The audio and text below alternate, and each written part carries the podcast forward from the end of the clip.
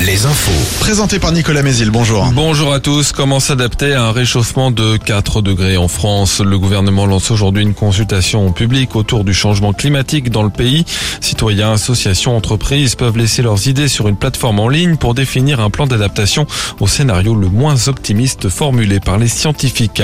Elisabeth Borne a elle présenté hier les grandes lignes de la nouvelle stratégie du gouvernement pour réduire les émissions de gaz à effet de serre. L'objectif est toujours une réduction d'au moins 50% de ces émissions d'ici à 2030. La moitié de ces efforts sera réalisée par les entreprises, le reste par les collectivités et les ménages. Vinci Autoroute appelle de nouveau à la prudence et au respect des règles de sécurité après de nouveaux accidents impliquant des agents de la route hier.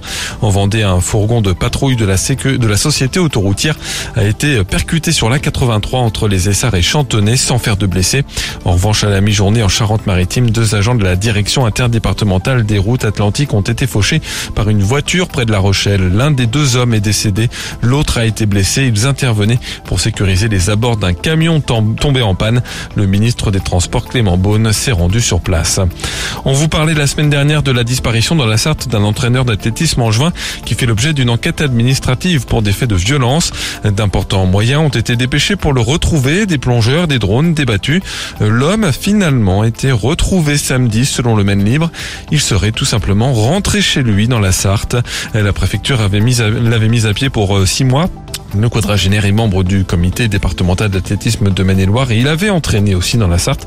C'est après cette suspension de la préfecture d'ailleurs qu'il avait disparu. Et des billets de train à 1 euro. La SNCF met en vente depuis 7 heures ce matin 10 000 billets de train Ouigo à vitesse classique au prix d'un euro.